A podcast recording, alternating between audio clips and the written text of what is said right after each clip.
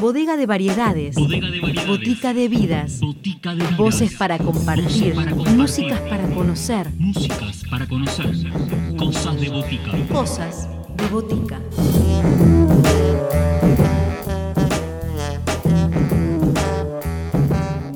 Bienvenidos a todos a Cosas de Botica. Seguimos reencontrándonos en este espacio sonoro para compartir el hacer, las palabras, los acordes y lo que tienen para compartir los artistas en estos tiempos. La primera propuesta del día de hoy es el tercer trabajo de Caro Tapia, se llama Serpiente Emplumada. Este disco que, que ya empezó a presentarse, que está disponible en todas las plataformas y que Caro Tapia nos va a llevar a conocer la poesía, la sonoridad, la música que forman parte de este trabajo. Nos dejamos con Caro Tapia y Serpiente Emplumada. Una rocola de acordes díscolos. Cosas de botica. Hola a todas, a todos, a todes. Mi nombre es Caro Tapia. Eh, muchas gracias a Cosas de Botica por, por esta invitación, por este espacio para les músicas independientes. En mi caso soy compositora, eh, cantante y resido en el oeste de Castelar, en el oeste de Buenos Aires, en Castelar. Eh, y bueno, el proyecto Caro Tapia, así, digamos, llamarlo así es como una forma de identificarlo, ¿no? Es, es ese proyecto de, de, componer mi propia música. Comenzó alrededor del 2011, ya lleva tres materiales de, estudio, tres, tres, discos de estudio y estamos acá compartiendo el último trabajo que salió a las plataformas el primero de marzo, eh, que se llama Serpiente Emplumada. Bueno, y creo que para toda cantautora el proyecto consiste en la búsqueda, ¿no? Consiste en poder decir, poder nombrar a través de la, de la palabra y de la música eh, poder generar un clima que, que, sea un clima decidor, que pueda transmitir un sentir, que pueda transmitir eh, una serie de imágenes que, que, nos habitan. Yo siento que con la música lo que hacemos es una, un trabajo más o menos fino de purga de nuestro inconsciente, ¿no? De bucear por las profundidades de lo que nos sucede, seamos o no conscientes de, de cuánto lo estamos haciendo y, y hacer de eso algo con forma, de eso deforme algo con forma y, y brindarlo, ¿no? Finalmente sublimarlo y brindarlo al mundo. Así que yo creo que ese, ese es el, el sentido de, hacer la propia música. Y para mí, digamos, componer se vuelve una necesidad desde el momento en el que, en el que lo, lo descubro. Descubro que, que, haciendo la música y tocando la música que, que, siento en mí, me siento más realizada, siento que estoy ofreciendo algo y que estoy haciendo algo con, con, mi, con mi universo emocional interior. De hecho, creo que, que todas las personas deberíamos hacernos los espacios para hacer nuestra propia música, ¿no? Creo que sería muy, muy sanador.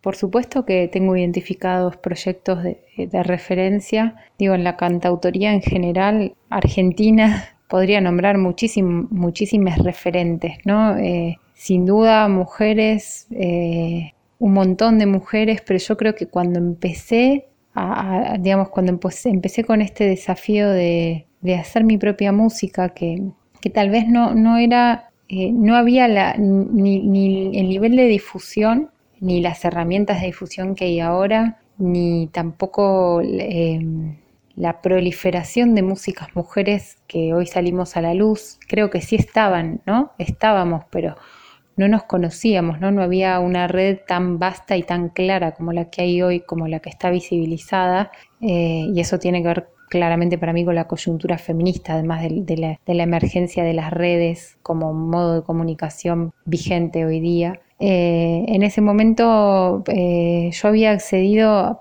eh, bueno, además de, referentes como Gabo Ferro, Lisandro Aristimunio, que salían a escena en ese momento, fue por conocer amigas, amigas que hacían su música, Soyma Montenegro, Luis Torres, y, cuando ya había empezado a componer eh, Roma Roland también, amigas que, que, estaban haciendo lo suyo y que me inspiraban y me hacían darme cuenta que yo también podía hacer lo mío si, si me lo proponía, ¿no? Como que no era algo tan lejano. Eh, así que para mí ellas son unas referentes musicales enormes porque son grosas en lo que hacen y, en este momento eh, el, universo, digamos, musical eh, desde la, desde la cantautoría o desde la composición se, amplió mucho con, los universos eh, que se han visibilizado, vuelvo a decir, a partir de las redes y a partir de, del feminismo. Y podría mencionar a todas mis compañeras de Mujer Trova porque son enormes, cada una con lo suyo. Creo que ahí hay un montón de, mujeres que son grandes referentes para la música nacional y latinoamericana. Eh, también se me ocurre nombrar a, bueno, algunas músicas que, y músicos que estuve escuchando últimamente, a Rodrigo Carazo, eh, mm, a José Luis Aguirre, a Loli Molina. los estoy pensando en discos que estuve escuchando bastante el último tiempo Andrés Muratore, em, Clara Cantore. Em, sí, creo que podría seguir enumerando, pero, pero digamos, son algunos referentes nuevos que, que, aparecen en la escena de Argentina hoy que, me, atraviesan como, como, en sus músicas, cómo componen, cómo interpretan.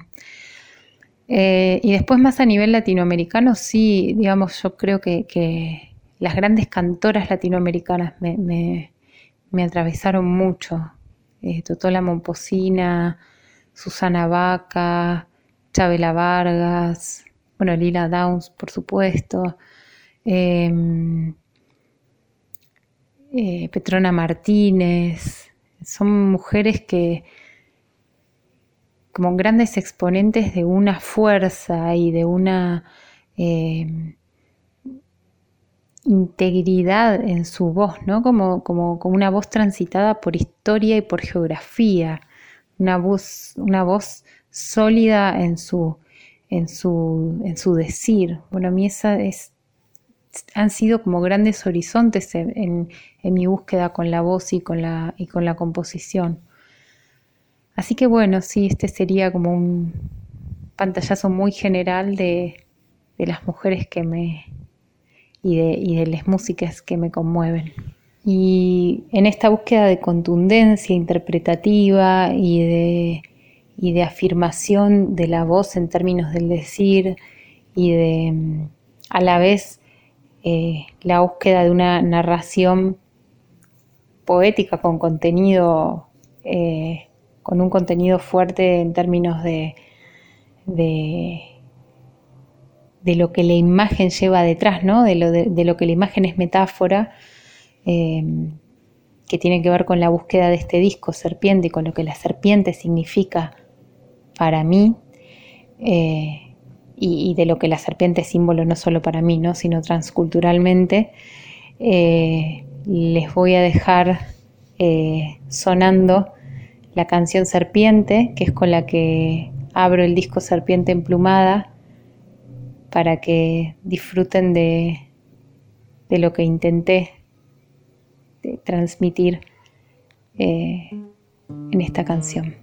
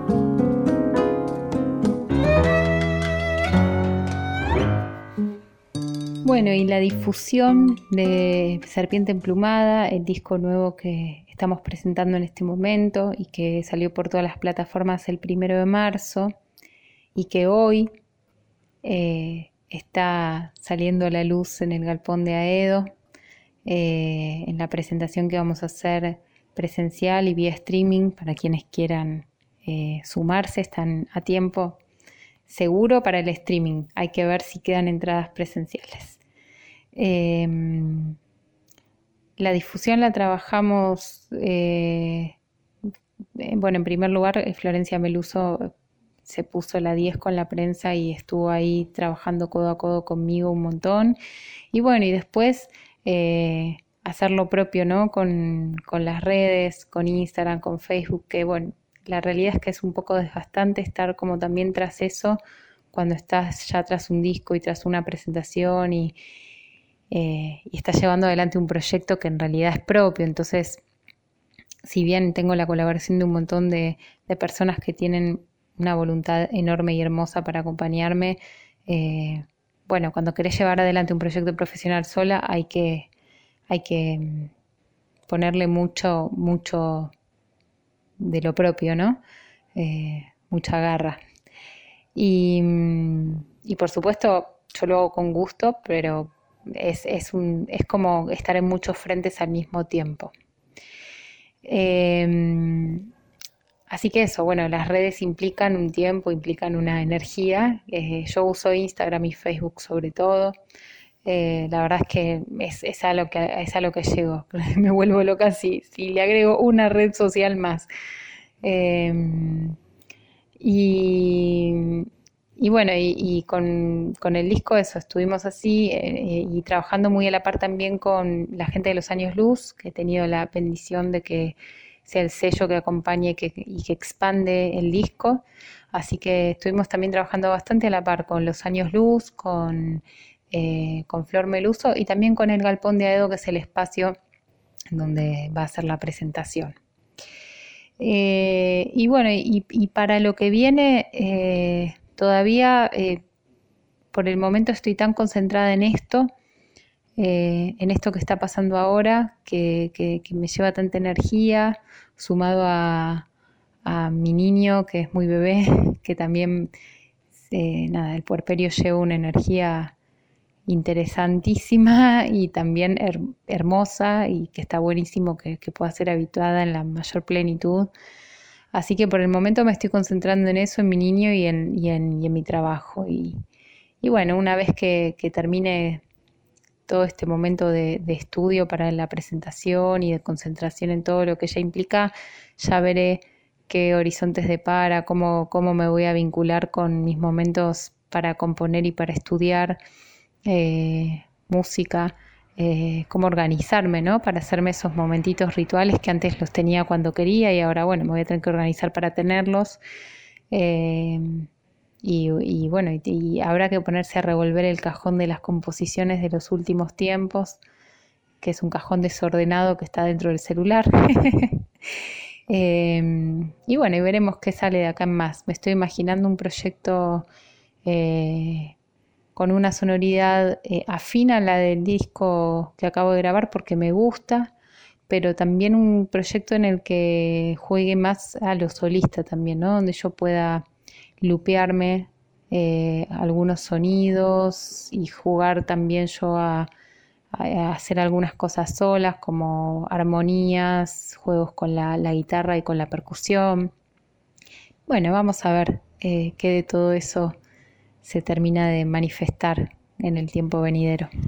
Bueno, y para seguir en esta trama que nos envuelve de, la música y de, las historias, les voy a dejar con Huella Invisible, que es el segundo tema del disco eh, y que, viene de, un momento en el que eh, yo necesitaba soltar em, algunos compromisos eh, laborales, básicamente quería soltar, quería explorarme soltando el, trabajo en relación de dependencia y dedicarme a ser autogestiva.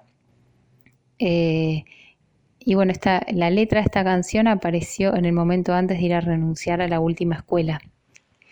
Eh, ¿Vieron esos momentos en que te crees capaz de hacer algo y a la vez crees que no lo vas a hacer nunca? Bueno, esa canción me acompañó eh, y está muy ligada a un deseo mío de vivir más en, armonía con la naturaleza y con mi propia naturaleza y la imagen de los pájaros me daba, eh, creo que, que esa liviandad y esa altura necesaria que a veces se necesita tener sobre las cosas para poder tomar decisiones.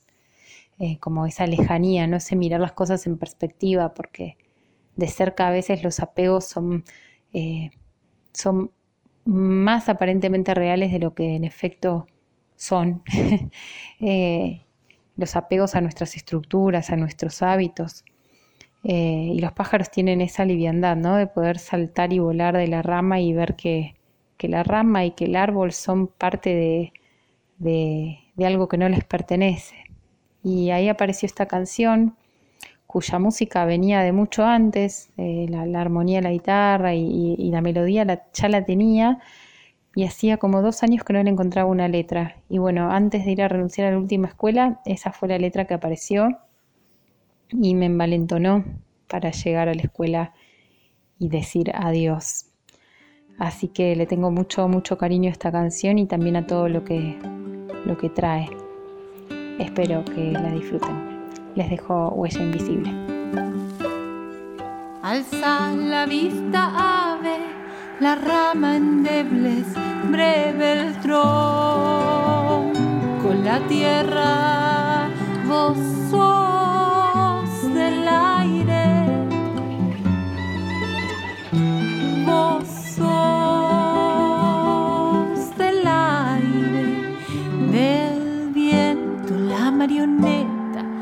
a veces tus plumas sagaces se abren y dialogan con la huella invisible que teje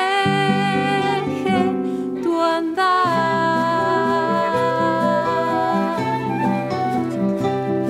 Que teje tu andar.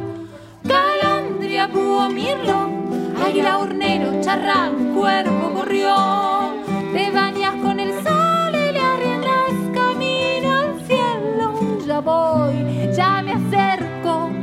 a prenderme tu destreza río arriba, entre las piedras también yo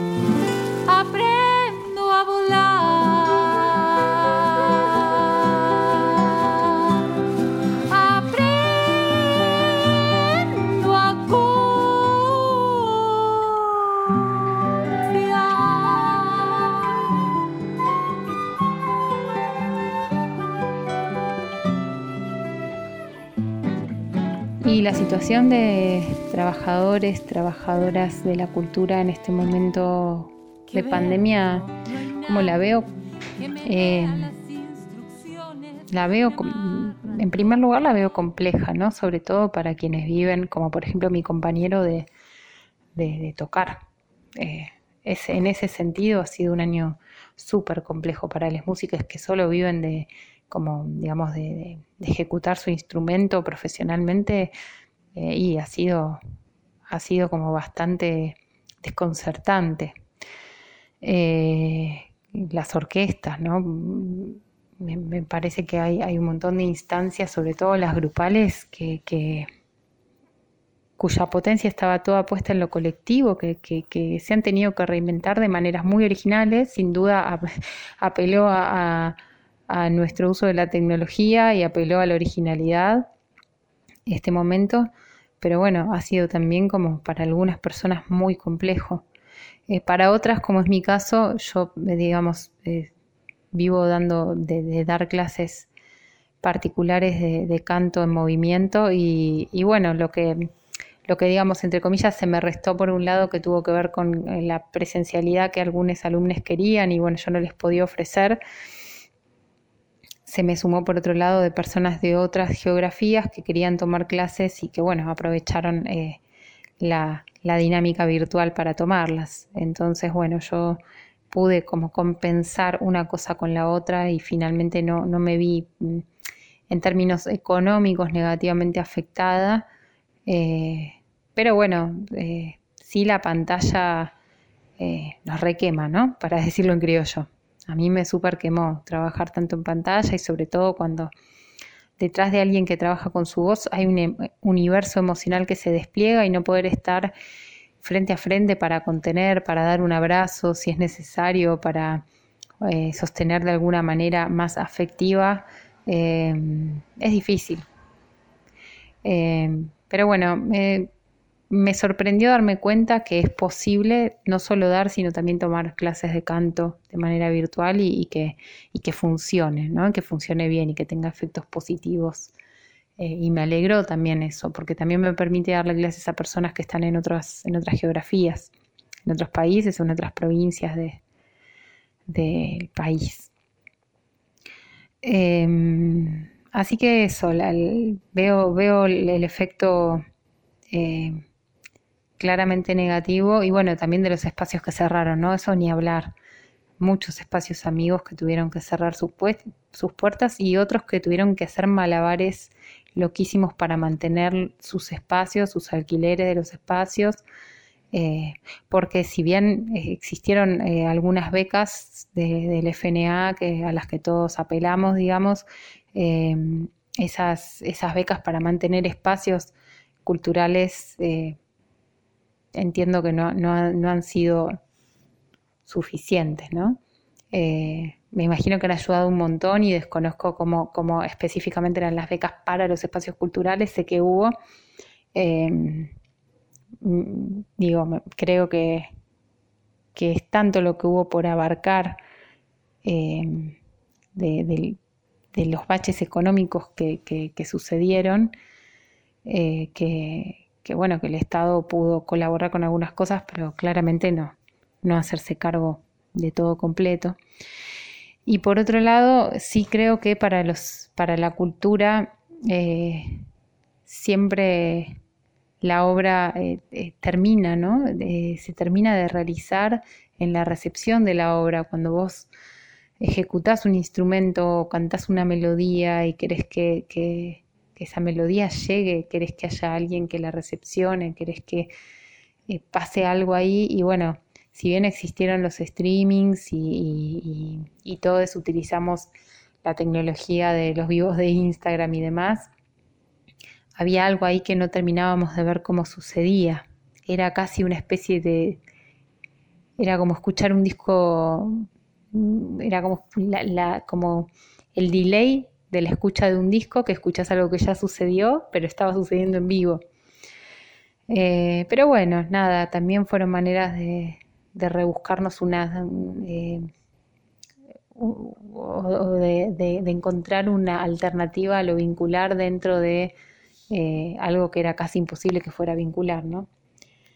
Este, pero bueno, sí, siento que eso también hizo un hueco. Bueno, la pandemia fue un momento eh, muy particular para, la gestación de este disco porque eh, en principio este disco Serpiente Emplumada fue concebido en trío, fue arreglado en trío, eh, en un trío de, de, cuerdas en el que estoy yo en guitarra o cuatro y en la voz, está Juan Cravena en el violín y Javier Menichini en la guitarra y mm, teníamos todo listo ya para fines del 2019 y nos metimos a grabar en diciembre con la intención de en 2020, digamos después de las vacaciones, grabar la percusión, eso lo pudimos hacer, pero ya cuando vino el momento de grabar eh, los pianos y las flautas que era, y la voz, que era lo que faltaba, eh, cayó la, la pandemia y la cuarentena y bueno, todo entró como en este estado de detención que conocemos, ¿no? Y de incertidumbre enorme. Eh, y con la pandemia también yo quedo embarazada. Eh, entonces eh, empieza para mí un viaje que, que, tiene que ver con la energía de la serpiente, porque para mí fue el trabajo con la serpiente implica e implicó el meterme y bucear las profundidades de, mi energía emocional para, digamos, y, del contacto con, la naturaleza y con mi, contacto en particular en, desde y con la naturaleza. Y, la realidad es que eh, la, energía sexual es una de las energías que simboliza la serpiente, ¿no? Y por eso también eh, decimos que, el, pisar la serpiente, el cortar la cabeza de la serpiente, instaura simbólicamente la civilización patriarcal, porque realmente el haber pisoteado nuestros úteros y nuestro mundo emocional y nuestra energía sexual permitió el sojuzgamiento que existió, digamos, de género durante tantos siglos, ¿no? Entonces, eh, para mí bucear sobre mi energía sexual desde la composición, desde, desde lo afectivo, ¿no? pensándolo ampliamente lo sexual, eh, digamos, por supuesto que implicó la composición y desde ya que la trascendió.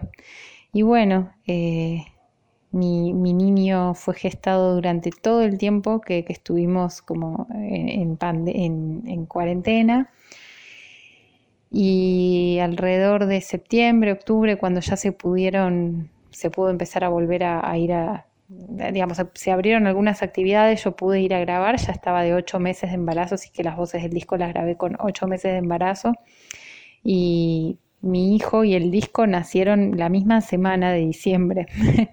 Así que, mm, ¿por qué cuento esto? Porque creo que tiene que ver un montón para mí eh, el, proceso de, eh, digamos, aparente detención que tuvo el disco y la gestación de este ser con la, eh, digamos, como el, una, una vuelta más a la espiral del ciclo del trabajo con la serpiente y, grabar las voces embarazadas para mí también fue muy significativo porque fue trabajar de nuevo la voz durante el embarazo y conocer de nuevo la voz desde ese lugar que también es muy empoderador, ¿no? Es, eh, estar embarazada es un estado eh, muy maravilloso, hormonalmente expansivo y, eh, y, un, para mí fue un gran desafío grabar de ocho meses. así que la verdad es que en ese aspecto fue todo, fue todo un laboratorio de, mi, para, para, mi emocionalidad, para mi cuerpo, para mi voz, en el cual yo siento que la energía de la serpiente estaba presente ahí, todavía trabajando. Es decir, que lo que, lo que había por trabajar todavía tenía una vuelta rosca más y ahí, y ahí se, se materializó. Y bueno, después de eso grabamos los pianos, cuando también esto, lo loco fue que yo en, algunas de las grabaciones, si bien sabía lo que iba a sonar, no estuve. Por ejemplo, la grabación de la pianista. Después se grabaron unas flautas también y mm, los pianos los grabó Patricia Silagi, las flautas las grabó Vicente Graciano y las percusiones las grabaron Jorge Sotile y Jerónimo Peña. Así que para diciembre estuvo este disco y bueno, fue un proceso de gestación más prolongado de lo que imaginaba, pero eh, no cambiaría nada de lo que sucedió, eh, porque creo que todo lo que sucedió es lo que hizo que el disco hoy suene como suena. Eh, y yo estoy muy contenta con, con, lo que pasó, digamos, a nivel musical en el disco. Bueno, y les comparto un tema más. me gustaría que escuchemos Aroma Amor. Aroma Amor es la canción que cierra el disco. Y es una canción muy alegre que, tiene su origen, eh, creo que no casualmente, ¿no? El disco, ahora lo estoy pensando mientras les cuento, el disco termina con la narración de un, parto eh, y todo esto fue pensado antes de que yo siquiera estuviera embarazada, ¿no? Y, y el disco este terminó con el parto también mío. Así que, bueno, nada, me, siguen sorprendiendo las sincronías ¿no? que hay entre, entre el arte y la propia vida cuando, cuando el arte está tan ligado, tan entrelazado con la propia historia. Eh, cómo se sincronizan o se sintonizan los, los, puntos, como, hay, hay como puntos, como nodos de encuentro muy significativos y este fue uno.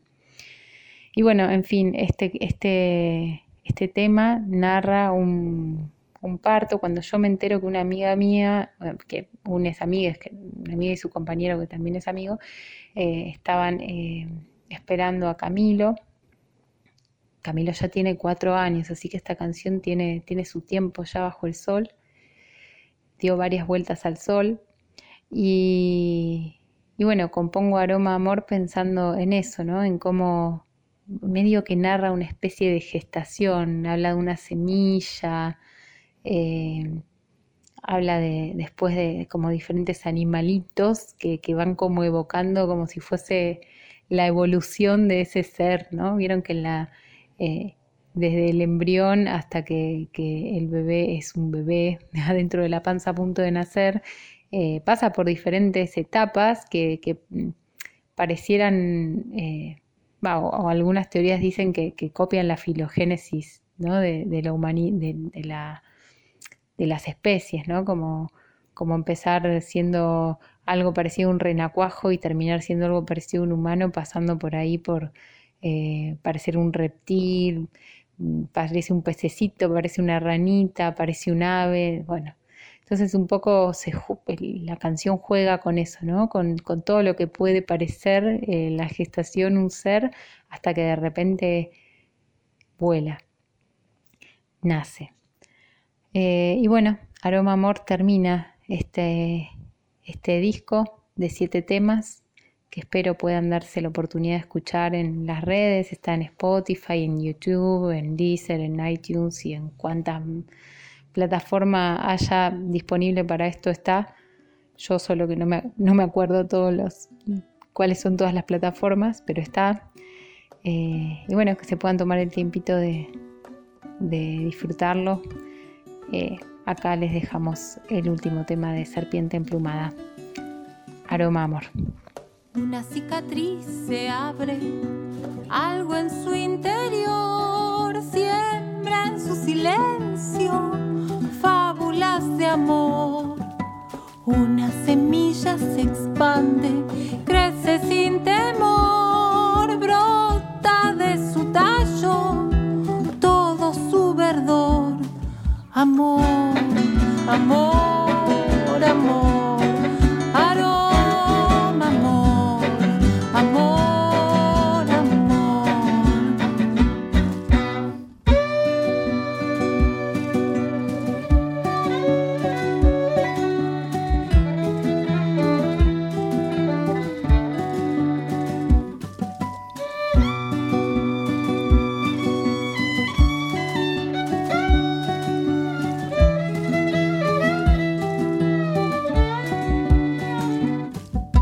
Esta emperatriz espera, abre su dolor, expulsa las ramas, germina lo nuevo. Es un pececito, es una ranita, es un ave que se sumergió, una serpientita hecha de plumitas, nace,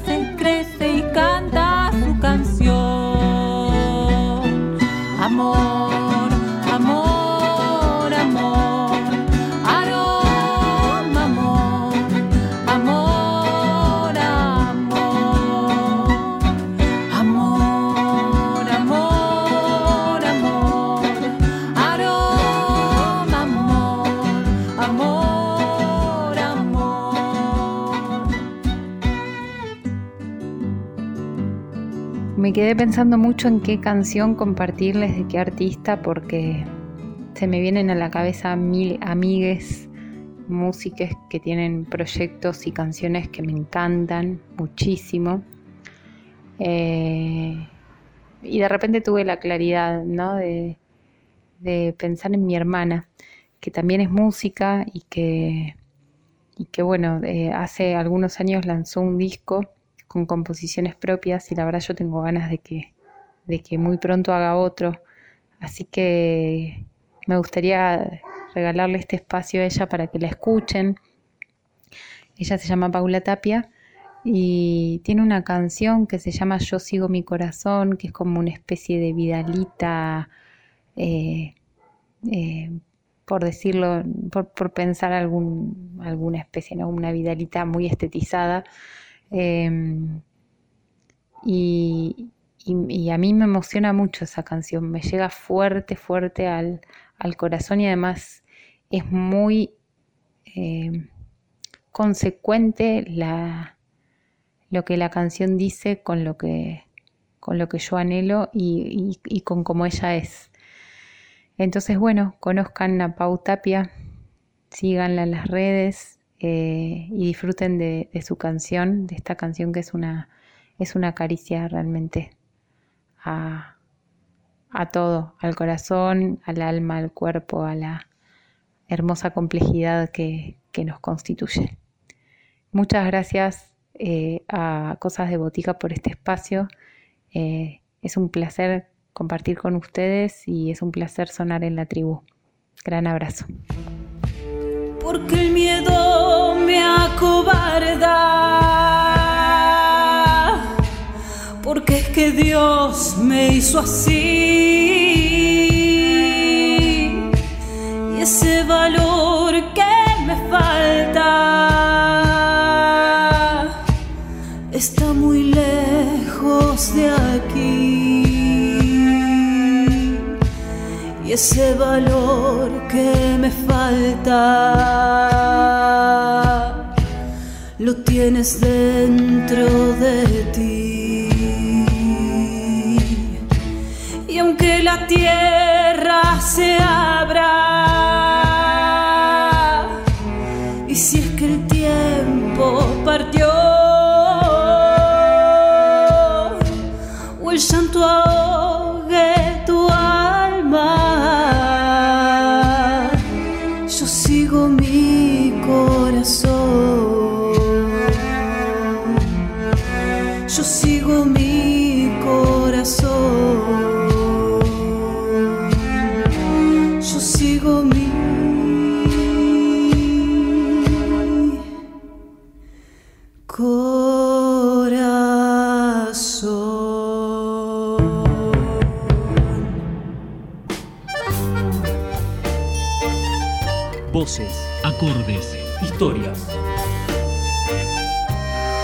La Botica Tribal abre sus puertas los sábados de 20 a 21.